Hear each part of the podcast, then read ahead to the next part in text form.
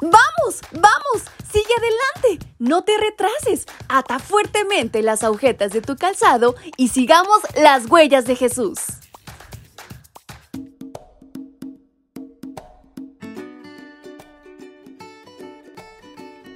Hola, hola chicos y chicas, ¿cómo están? Muy buenos días, es un placer para mí poder acompañarles en este su devocional para menores y adolescentes en este día 6 de enero. Y nuestra reflexión de esta mañana lleva por título La Meg y los demás. Un día, la Meg les dijo a sus esposas Ada y Escuchen bien lo que les digo.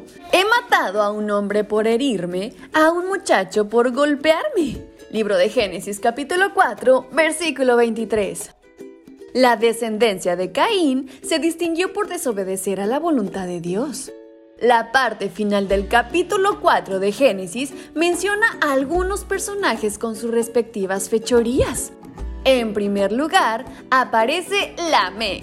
Este personaje fue el primero que tuvo más de una esposa, es decir, practicó la poligamia algo que nunca fue el plan de Dios. Posteriormente, él mismo menciona un asesinato que cometió por una razón insignificante. Aunque solamente fue herido, reaccionó impulsivamente al matar a otra persona. Lo más aberrante del suceso es que decidió contárselo a sus esposas en una poesía. Pueden creerlo, que él mismo compuso como si fuera una hazaña. Por otra parte, Dios le dio a la primera pareja la dieta original en el jardín del Edén. A pesar del pecado, la intención era que todos conservaran esa dieta. Sin embargo, Jubal fue el primero en crear su propia industria de carne, viéndolo como una buena oportunidad de enriquecerse y en consecuencia a esto hubo el sufrimiento de los animales y el apartarse de la mejor dieta que Dios había establecido. Además, Jubal se convirtió en el padre de todos los que tocaban el arpa y la flauta. ¿Esto qué importancia tiene? Bueno, si consideramos que todos ellos no reverenciaban a Dios en lo absoluto, entonces significa que la ejecución de sus instrumentos era para adorar al enemigo de Dios.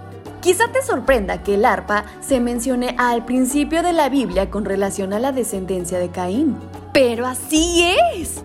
Posiblemente pensaste que ese instrumento solo estaba relacionado con David o con los santos ángeles. En realidad, no existen instrumentos buenos o malos. Lo importante es la condición espiritual de quien los ejecuta y cómo los ejecuta. Si tú tocas o estás aprendiendo a tocar un instrumento, antes que nada, obedece a Dios y ejecútalo para adorarlo. Finalmente, encontramos a Tubal Caín, un herrero que hacía objetos de bronce y de hierro.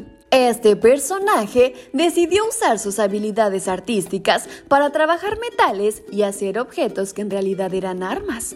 Por lo tanto, la descendencia de Caín que se fue a vivir al oriente y al igual que su padre, se caracterizó por la rebelión a Dios. De ellos aprendemos lo que no debemos imitar. Así que ya sabes, no imites lo malo, porque traerá graves consecuencias. Mejor imita el ejemplo de Jesús. Y como cada mañana, su amiga Fabi se despide deseando que tengan un excelente día. Bye bye.